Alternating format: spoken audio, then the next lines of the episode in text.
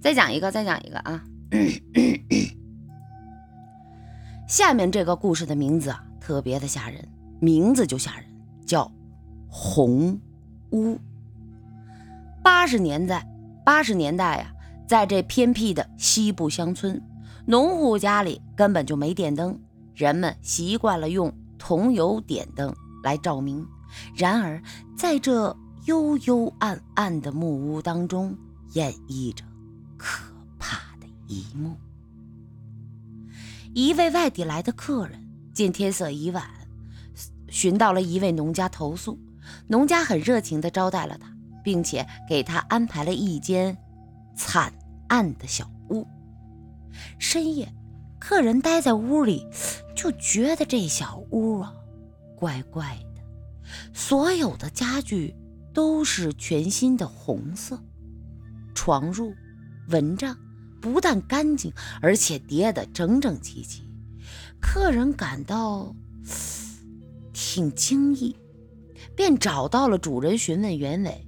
主人呢，悲痛无比地告诉他：“这呀，是我女儿的闺房，前些日子……”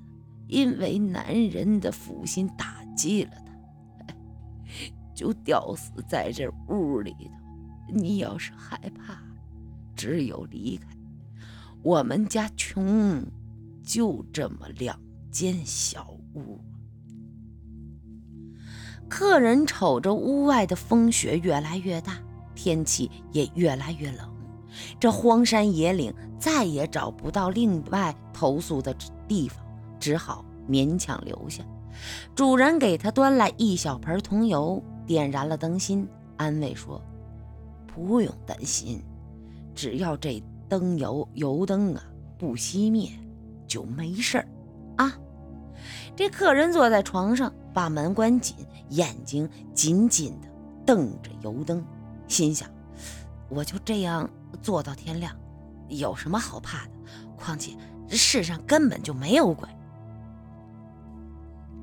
风雪在夜里肆无忌惮的越下越，整个屋子被落雪和狂风的声音包围着。客人就这样熬到了凌晨四点，心想这根本就没什么事儿发生，看来呀是自己心虚而已。他不知不觉的就躺在床上睡着了。朦朦胧胧之间，他感觉到有很长的头发。掉在了自己脸上，一只冰凉的手紧紧地握住他脖子不放，吓得客人嚎嚎呼大叫，可是声音怎么也传不出主人那里。客人苦苦挣扎，吓得浑身冷汗，尿了一裤子，极力地睁开双眼，猛地看见一张惨白的面孔，拖着一身红衣，嗖的一声就窜到了窗外。风。从屋外吹来，油灯已经灭了，满屋子的雪光让他看到了这恐惧的一刻。